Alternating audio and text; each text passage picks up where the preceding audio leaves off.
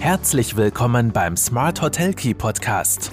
Von den Besten lernen, Akzente setzen und in die Umsetzung kommen. Smart Hotel Key und du hast immer den richtigen Schlüssel in der Hand. Hallo und herzlich willkommen bei Smart Hotel Key, deinem Podcast für erfolgreiches Hotelmanagement. Mein Name ist Marco Riederer und ich freue mich sehr, dass du heute wieder mit dabei bist, wenn wir ein neues Thema im Podcast erörtern. Heute geht es um Urlaubsmotive, um den Grund, warum wir auf Urlaub fahren, und zwar äh, um zwei ganz essentielle Urlaubsmotive, die sich auch etwas verändert haben in den letzten Jahren, nämlich Bewegung und Gesundheit. Äh, ich habe mir diese Themen deshalb ausgesucht, weil aktuell ein neuer Trendreport erschienen ist, an dem wir seitens Brodinger auch zum Teil mitgearbeitet haben. Und zwar geht es um den Trendreport Tourismusperspektive. Der ist mehr oder weniger ein Konglomerat und eine, ein Ausblick nach den Themen, die wir letztes Jahr im Oktober äh, am Talk Tourism im Hangar 7 in Salzburg erörtert haben. Dort haben wir einen, einen Tag lang über die verschiedenen Bereiche des Tourismus diskutiert. Äh, wie entwickelt sich die Hospitality, wie entwickelt sich der Gesundheitstourismus und welchen Stellenwert nimmt eben auch Active Sports in dieser ganzen Leistungskette mit ein? Und da äh, ist natürlich die Kombination aus Bewegung und Gesundheit ein ganz, ganz essentieller Part. Ja, die Urlaubsmotive Bewegung und Gesundheit decken sich ja grundsätzlich auch weitgehend mit den aktuellen Reisetrends. Also wo, wo geht die Reise hin? Was beschäftigt die Menschen?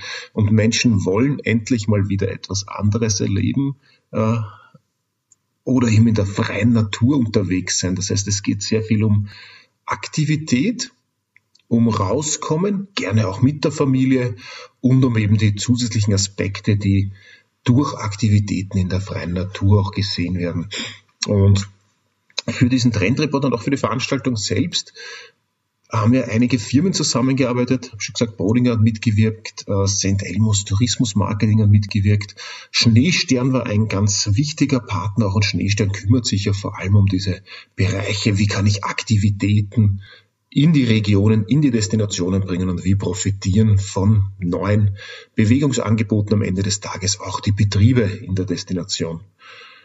Ja, und ein bisschen eine Zusammenfassung genau von diesem Part möchte ich jetzt heute auch bringen, weil es vielleicht ganz spannend ist für den einen oder anderen, ähm, auch zu sehen, was durch die Schaffung von touristischen Angebot für die Menschen dann im Umkehrschluss wieder bewirkt werden kann. Gut, unbestritten ist ja, dass viele Menschen das Bedürfnis haben, etwas für sich und ihren Körper tun zu müssen. Jedoch geht dieser Wunsch oft über dieses eigene Ich hinaus. Das heißt, wie kurz in der Einführung schon angesprochen, das Wiederentdecken der ökologischen Zusammenhänge und das Bedürfnis mit dem eigenen Verhalten äh, einer nachhaltigen Lösung, also Teil einer nachhaltigen Lösung, nicht Teil des Problems zu sein, gehören inzwischen gleichermaßen zum persönlichen Anspruch. Das heißt, dadurch, dass ich in der freien Natur etwas machen will, etwas aktiv gut für meinen Körper, ist das unterbewusst immer damit verbunden, ich mache was draußen, äh, es ist gut für mich, ich tue es in der Natur, das heißt, es sollte auch der Natur gut gehen. Ähm, und diese, diese zwei Bereiche sind ganz, ganz eng miteinander verknüpft. Das heißt, Bewegung und Gesundheit sollen gerade auf Reisen und im Urlaub sozusagen Hand in Hand mit der Nachhaltigkeit und mit dem ökologischen Gedanken gehen. Und dazu gehören natürlich auch regionale, nachhaltige Reisen statt CO2-intensiver Kurztrips, zum Beispiel mit dem Flugzeug. Auf persönlicher Ebene spielen die Auszeit in der Natur, das Abschalten mittels Eintauchens in fokussierte Bewegungsabläufe, das gemeinsame Erlebnis und nicht zuletzt die Freude an sportlichen Herausforderungen eine immer stärkere Rolle. Da geht es mitunter auch darum, sogenannte Gegenrealitäten aufzubauen, die sich von den oftmals isolierten digitalen und bewegungsarmen Alltagswelten deutlich unterscheiden. Das habe ich auch bei den Reisetrends schon mal rund um das Thema Entschleunigung und Achtsamkeit äh, thematisiert. Also durch die Überdigitalisierung im Alltag, im Berufsleben, im Privaten, diese ständige Konfrontation mit verschiedensten Eindrücken aus der digitalen Welt, ähm, sehnen wir uns einfach nach dem, äh, nach Entschleunigung, nach Abschalten, nach Natur. Ja, und Destinationen und Hotels können von dieser Sehnsucht nach Bewegung und Gesundheit äh, sehr stark profitieren, weil wir reden ja am Ende des Tages von Gästen, die bereit sind, für dieses neue oder andere oder wiederentdeckte Lebensgefühl Geld zu investieren. Sei es jetzt einerseits in die Ausrüstung oder in Reisen zu Orten, die besonders authentische Angebote versprechen. Und genau da passen eben diese Active Sports Angebote ähm, wie sie auch im äh, Schneestern definiert, zu Erlebnissen führen, die es im Alltag wie auch im Urlaub erlauben, Auszeiten und Erholung mit Bewegung und Genuss zu kombinieren. Und natürlich bei Active Sports denkt man jetzt dann, wenn man an neue oder boomende Sportarten denkt, oft an Trailrunning, Trekking, Klettern etc. Aber ein Bereich, der in den letzten Jahren oder ein Favorit, äh, den man erkennen kann aufgrund des Wachstums der letzten Jahre durch den Boom auch der, der, äh, der Unterstützung, also durch, äh, durch die Erleichterung, weil es mit Akkus weiter äh, betrieben wird. Das heißt, ähm, kurz gesagt, das Mountainbiking hat das größte Potenzial an Aktiven, das heißt an potenziellen Gästen und daraus ergibt sich einfach eine aussichtsreiche Marktsituation und es hört auch nicht auf, weil dadurch, dass das E-Mountainbike-Thema so stark ist, dieses unterstützte Mountainbiken, wo ich nicht mehr diesen riesen Krafteinsatz habe, ist es noch einmal, äh, noch einmal klar, hat es noch einmal einen klaren Schub nach vorne gegeben. Und diese Entwicklung führt auch dazu, dass sich immer mehr äh, einerseits Destinationen dieser Zielgruppe annehmen, äh, neue Trails, also diese angelegten Wege erschaffen und, und äh, hiermit versuchen, die Zielgruppe ganz gezielt anzusprechen. Das heißt, mit der Entwicklung von Mountainbike-Strecken als Teil des Gesamtportfolios einer Destination lassen sich eben verschiedene strategische Ziele erfüllen unter anderem eben die Ansprache neuer Gäste, neuer Gäste, die auch bereit sind, äh, Geld in der Destination zu lassen, weil ähm, wer, wer sich schon Mountainbike oder E-Mountainbike leistet, was ja doch äh, etwas, etwas kostenintensiv äh, sein kann oder meistens ist, der gibt doch dann im Urlaub entsprechend Geld aus.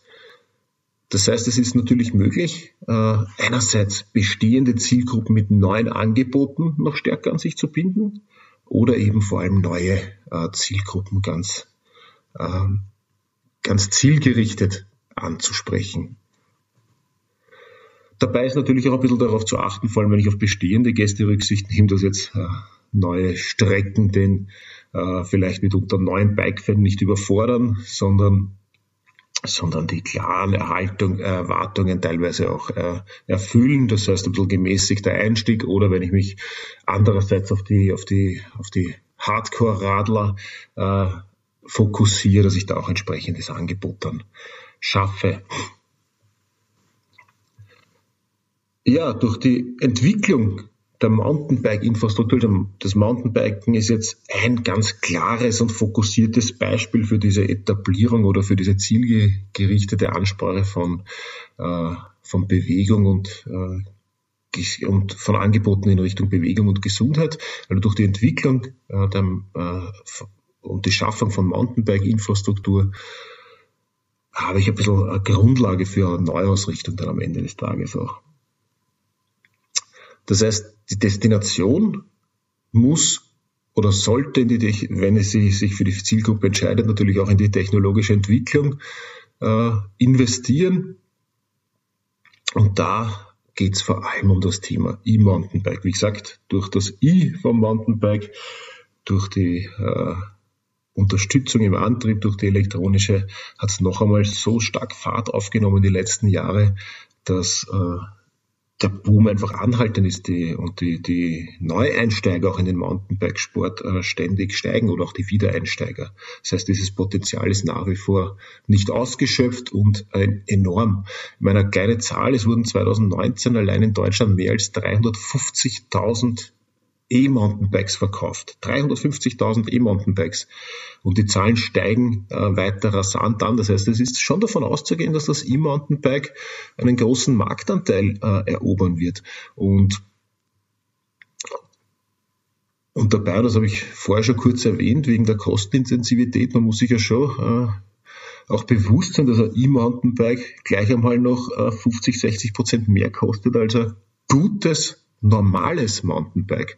Weil wenn ich dort 3.000 bis 4.000 Euro ausgebe, bin ich beim E-Mountainbike bei 6.000 Euro aufwärts. Das heißt, das lässt im Umkehrschluss auch wieder, das müssen wir uns touristisch schon bewusst machen, ähm,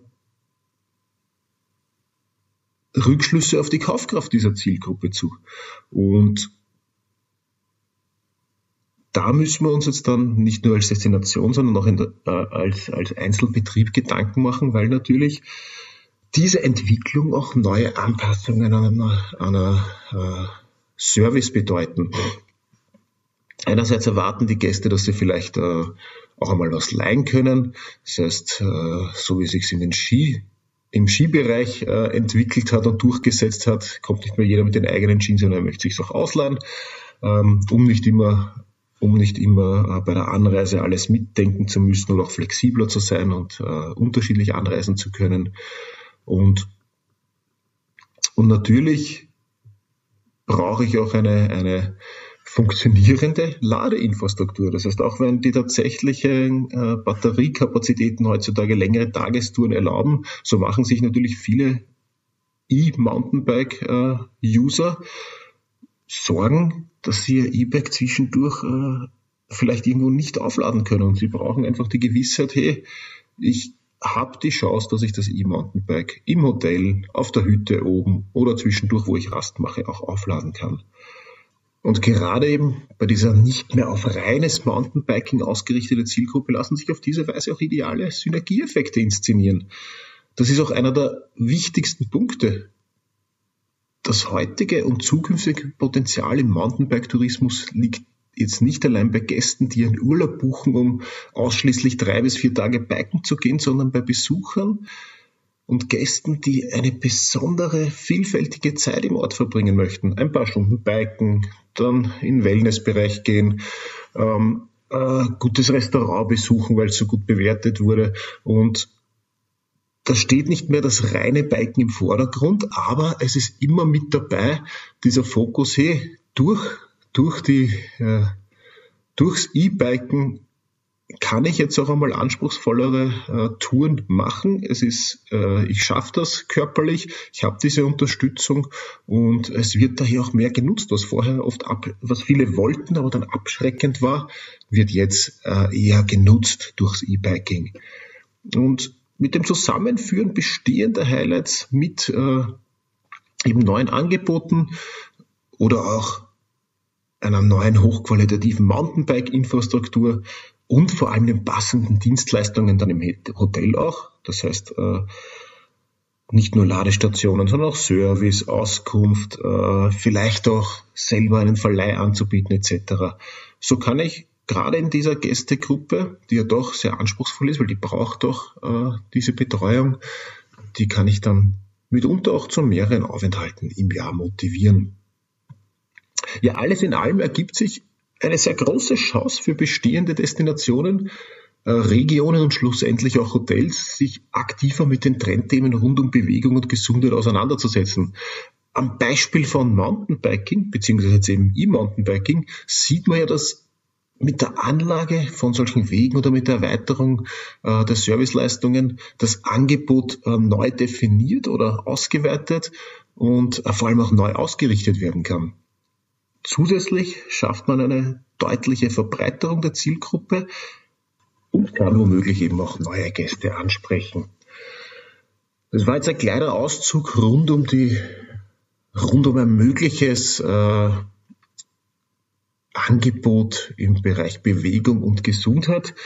Das sind einfach Themen, die die, die, die Menschen interessieren. Diese Reisemotive werden äh, stärker.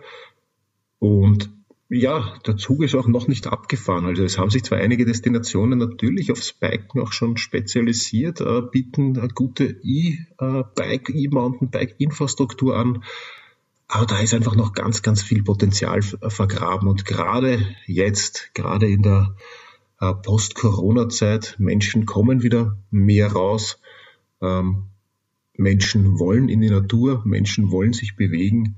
Und da sind das schon sehr gute Ansätze, die ich da einfach äh, mitnehmen kann. Ich werde auch in den Shownotes zu dem Artikel dann noch einen Link setzen zu der angesprochenen Trendstudie äh, Tourismusperspektive. Da ist eben dieses Active Sports und die Bewegung und Gesundheit einer der Parts, die da drin beleuchtet werden. Sonst geht es auch noch äh, ganz generell um die Entwicklung von Hospitality und auch um die Entwicklung von Gesundheitstourismus, äh, wenn dich dieses Thema vielleicht interessiert. Ja, das war's dann auch schon wieder für heute. Ich freue mich, wenn für dich wieder was dabei war. Ähm, solltest du andere Erfahrungen oder Inputs zum Thema Bike-Tourismus, äh, E-Bike-Fokus etc. haben, dann melde dich gerne bei mir. Freue mich immer über Feedback. Und ansonsten wünsche ich dir noch einen schönen Tag und werde noch erfolgreicher im Hotelmanagement.